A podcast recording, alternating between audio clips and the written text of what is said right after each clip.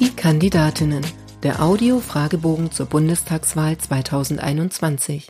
Mein Name ist Susanne Lang. Ich bin Journalistin und werde bis September Politikerinnen, die direkt für den Bundestag kandidieren und Lust auf das Podcast-Projekt haben, zu ihrem Engagement befragen. Was treibt sie an und wie wollen sie Politik verändern? Diesmal mit Anna Krüschan, geboren 1995, abgeschlossenes Lehramtsstudium und in Kürze Referendarin, seit knapp vier Jahren Mitarbeiterin im Deutschen Bundestag und aktuell Direktkandidatin für die FDP im Wahlkreis 75 Berlin Mitte. Frau Krüschan, wann war für Sie klar, ich möchte Abgeordnete im 20. Deutschen Bundestag werden? Ja, das ist eine sehr aufregende Frage, weil eigentlich bei meiner Kandidatur äh, zu 100 Prozent klar ist, dass ich das nicht werde, weil ähm, ich bin auf Listenplatz 7 der Landesliste und da bräuchte die FDP so um die 30 Prozent oder so, um einzuziehen. Jeder, der ein bisschen rechnen kann, äh, dem wird auffallen, dass man davon doch recht weit entfernt ist. Und das Direktmandat ist ja in Mitte auch sehr umkämpft. Und die FDP hatte letztes Jahr, äh, letztes Jahr bei der letzten Bundestagswahl, glaube ich, sechs Prozent äh, im Direktmandat. Und es ist schon mein Ziel, dass, äh, dass das noch deutlich besser wird. Ich mache schon lange irgendwie ähm, Parteipolitik. Jetzt, ich glaube, im sechsten, also sechs Jahre mache ich das jetzt schon. Ähm, also seit ich, seit ich 20 bin. Und ähm, ich finde es sehr wichtig, dass auch äh, junge Menschen eine Stimme haben, auch nach außen in der Politik. Politik wird ja oft doch leider von etwas älteren Menschen gemacht, was nicht per se schlimm sein muss, aber ähm, auch in der Corona-Pandemie hat man ja oft gesagt, die jungen Menschen werden so ein bisschen vergessen. Und deswegen fand ich es wichtig, auch als junge Frau, auch das ist ja ähm, oft ein Problem leider noch äh, in der Politik, dass man da sagt, okay, ich kandidiere für was, ich stelle mich dann da auch nach vorne und ähm, setze mich dann für was ein. Und ähm, ja, und ich glaube, dass die Entscheidung, dass ich das irgendwie machen möchte, fiel, glaube ich, so letztes Jahr im Sommer da wurde ich auch ähm, gefragt, ähm, ob ich mir das vorstellen könnte äh, von einer Person bei uns in der Partei, die, ähm, der es auch sehr wichtig ist, dass ähm, junge Frauen ähm, nach vorne kommen und das fördert in der Partei. Und äh, da habe ich mich auch äh, sehr gefreut. Was war die größte Hürde auf dem Weg zu Ihrer Kandidatur? Ich glaube, so ein bisschen die eigene Partei, weil man dann doch, also Jugend ist schon Makel weil, also ich glaube, ich würde vermuten, dass das in jeder Partei so ist. Ähm, also nicht nur bei den, sage ich mal, etwas bürgerlicheren Parteien, auch bei den Wählern, ähm, die nicht in meinem Alter sind, ist das, glaube ich, auch ein Makel, ähm, weil viele Leute doch denken, wenn man nicht 30 Jahre oder 40 Jahre Lebenserfahrung hat, ähm, dass man dann keine gute Ideen haben, äh, keine guten Ideen haben kann, was natürlich Quatsch ist. Und auch in der Partei ist das oft so ein bisschen. Ja? Ähm, ich glaube, das gibt's überall, dass dann ähm, die Leute gerne lieber einen Professor, Doktor, irgendwas haben möchten, ähm, der schon 20 Jahre Berufserfahrung hat, seit 40 Jahren oder, oder, oder genauso lange in der Partei ist am besten. Und ähm, das ist, glaube ich, was, dem muss man sich so entgegenstellen als, ähm, als junge Kandidatin. Dann man muss den Leuten, glaube ich, dann zeigen, dass man das kann und dass man das packt und dass man nicht irgendwie auf den Mund gefallen ist und ähm, dass man sich auch traut, irgendwie Interviews zu geben und dass das alles kein Problem ist. Und das ist, glaube ich, so eine der, der, der größten Hürden darauf, äh, also auf diesem Weg gewesen. Ansonsten hatte ich aber, ich hatte aber viel Support. Also ähm, ich glaube, die Leute, die dann irgendwie dagegen waren, das waren so das war eine sehr kleine Gruppe, sag ich mal. Und ansonsten wurde ich eigentlich von der Partei ähm, und von den Menschen ähm, dort ähm, eigentlich ziemlich ermutigt. Ähm, ich habe auch einen Partner zu Hause, der äh, auch politisch aktiv ist und mich da auch sehr ermutigt hat. Und ähm, ja, ich erfahre eigentlich generell Ermutigung und ähm, man ist eigentlich da freundlich zu mir. Erklären Sie in drei Sätzen, was Sie als Bundestagsabgeordnete erreichen wollen. Ich würde sagen, Satz 1 ist, dass der Bildungserfolg nicht mehr abhängig vom Elternhaus ist. Zweiter Satz, dass alle Menschen, die zu uns kommen möchten und sich auch nur minimal anstrengen wollen, ähm, nach Deutschland kommen können und hier ihren German Dream leben können. Und jetzt dritter Satz.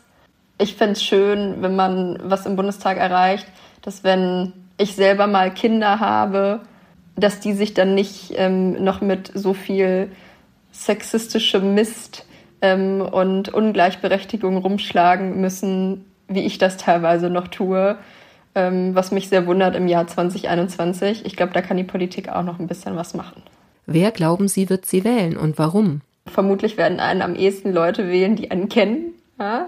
Dann, ähm, ich glaube, ich, ähm, wir gehen jetzt viel auf die Straße und ich hoffe, dass ich da bei den Wählern meinen Bekanntheitsgrad noch ein bisschen steigern kann. Ich verzichte aber auf Plakate, ähm, damit man nicht zu viele Personen irgendwie auf der Straße hat und es nicht irgendwie zu viele Eindrücke gibt. Deswegen ist das, glaube ich, so mit dem Kandidatenfaktor, mit dem Bekanntheitsgrad so ein bisschen schwierig.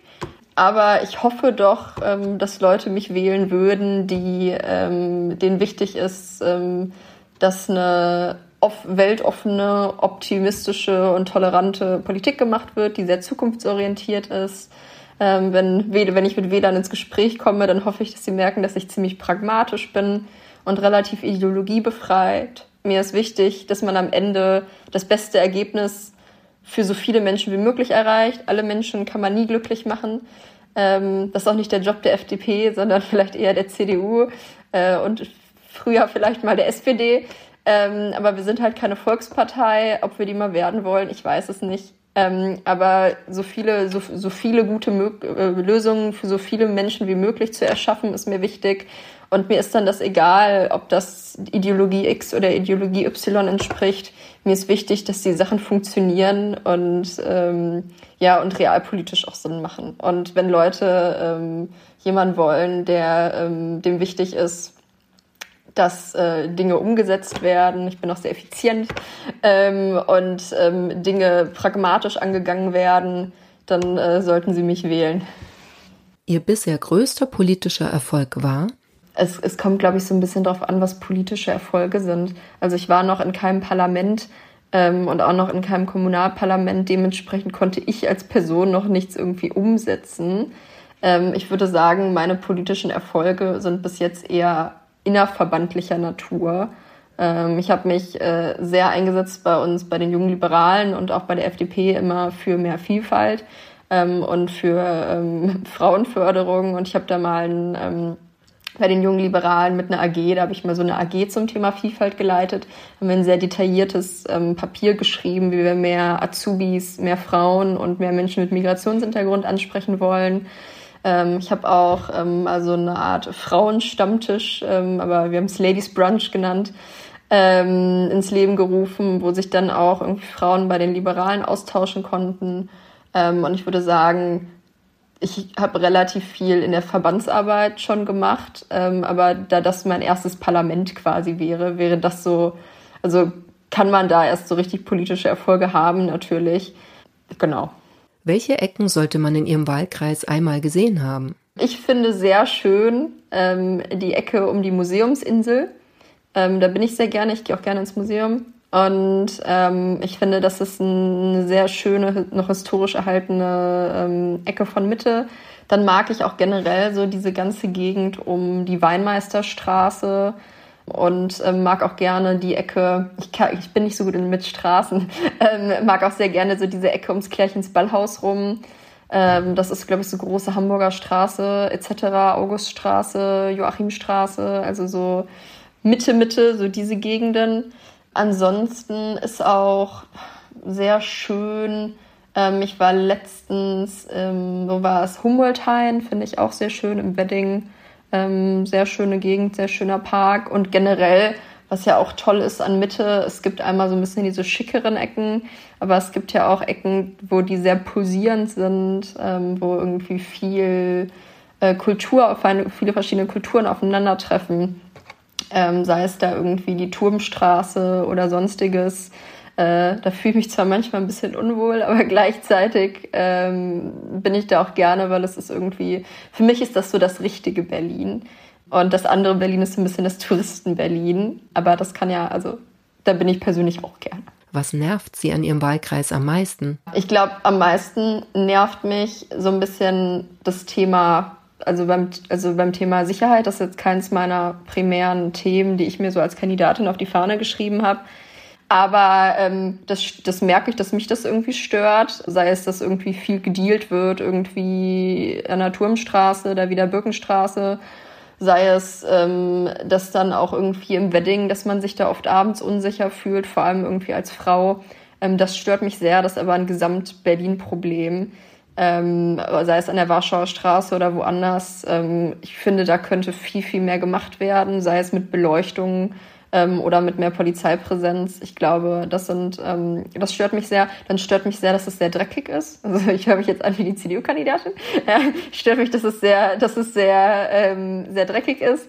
Und was mich auch stört, da komme ich jetzt mal so ein bisschen zu einem meiner Themen, dass äh, die Bildungschancen, glaube ich, sehr unterschiedlich verteilt sind, ähm, wenn im Bezirk auch, wenn ein Schüler auf eine Schule geht, in der sag ich mal, im Touristen-Hotspot von, von Berlin-Mitte oder so in den schickeren, etwas feineren Gegenden, ähm, sei es irgendwie Ecke Gendarmenmarkt oder auch da wieder Auguststraße, Linienstraße, so diese ganze schöne Neubaugegend.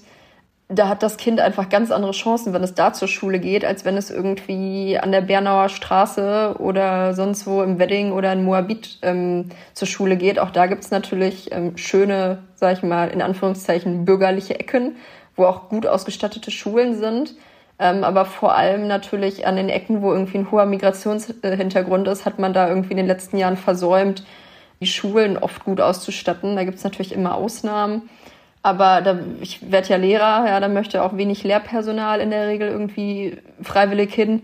Und da sind dann auch, also das ist dann natürlich auch oft auch ein bisschen herausfordernd oder viel herausfordernder, da Lehrer zu sein. Und ähm, das, also kann nicht sein, dass wir in einem Bezirk so unterschiedliche Startvoraussetzungen für, für Kinder und Jugendliche haben. Das ähm, muss dringend auch besser gemacht werden. Wenn Sie noch einmal jemand danach fragt, wie Sie das Mandat mit dem Privatleben vereinbaren wollen, dann? Dann frage ich ihn, ob er eigentlich in den 50er Jahren stecken geblieben ist. Ob auf Twitter oder am Wahlkampf stand, was war das Dümmste, das Sie im Zusammenhang mit Ihrem politischen Engagement bisher gehört haben? Ja, Twitter meide ich ähm, bei Choice, ähm, weil ich finde, dass es ein krass toxisches Medium ist, ähm, vor allem für Frauen. Ähm, ich bin da, ich habe da irgendwie einen Account, aber ich benutze ihn nicht, deswegen habe ich da auch kaum Follower. Mein Medium ist eher so Instagram ähm, und vielleicht ein bisschen Facebook noch. Ähm, das finde ich authentischer und mehr zu Personen passend. Ja, das Dümmste. Ich glaube, was mich immer ärgert, ist, wenn Leute denken am Wahlkampfstand, dass man dafür bezahlt wird. Ähm, das ärgert mich immer persönlich sehr, weil man halt natürlich, also die wissen es ja vielleicht einfach nicht, ähm, viele wissen es nicht, aber man opfert ja so viel Freizeit für Parteipolitik und so viel, um irgendwie in der, Ho in der kleinen Hoffnung seine Ideen irgendwie ähm, an den Mann oder an die Frau zu bringen. Ähm, und man, das ist einfach ein, so ein zeitaufwendiges Hobby, muss man sagen, wie kein anderes vermutlich. Und dann fragen die Leute einen, ob man Geld dafür kriegt. Ja, schön wär's. ähm, aber ähm, auch, auch Christian Lindner ist ehrenamtlicher Bundesvorsitzender. Ja, der wird dann halt bezahlt für seinen Bundestags, ähm, also der kriegt halt Geld für sein Bundestagsmandat und für seinen Fraktionsvorsitzenden sein. Aber fürs Bundesvorsitzenden sein kriegt er auch kein Geld. Das ärgert mich. Ja, also vielleicht muss man darauf, also mehr Leute sollten sich politisch engagieren ähm, damit die auch sehen, also dass das vom Ehrenamt lebt und zwar fast ausschließlich. Die meisten Leute, die sich engagieren, kriegen da keinen Euro für, sondern investieren auch viel Geld irgendwie in, in ihr Ehrenamt. Ähm, und das ärgert mich immer so ein bisschen. Welchen alten, weisen Mann schätzen Sie und warum? Es gibt viele gute alte Weise, haben sie gesagt, ne? Ähm, weise Männer. Der alte weise Mann, den wir in der Partei ja am meisten haben, ist, ist ja so ein Kubicki. Aber da, da habe ich mir noch keine abschließende Meinung drüber gebildet. Ich glaube, das schätze ich eher als alte weise Frau, äh, Frau Schnarrenberger. Ich finde, die sagt oft gute Dinge. Da habe ich auch das Gefühl, dass so das Verhältnis zwischen man hat natürlich viel erlebt mit der Partei, aber man will der Partei auch nicht immer ständig einen irgendwie dann reindrücken. Habe ich das Gefühl, ist ganz gut. Und ähm, die sagt oft kluge Dinge, finde ich. Also ja, also eher eine alte, weise Frau. Das schlimmste Buzzword in der Politik lautet für mich? Also mir kommt das spontan in den Sinn und es tut mir leid für die eigene Partei. Aber ich muss immer so ein bisschen kotzen, wenn ich höre, dass wir weltbeste Bildung fordern.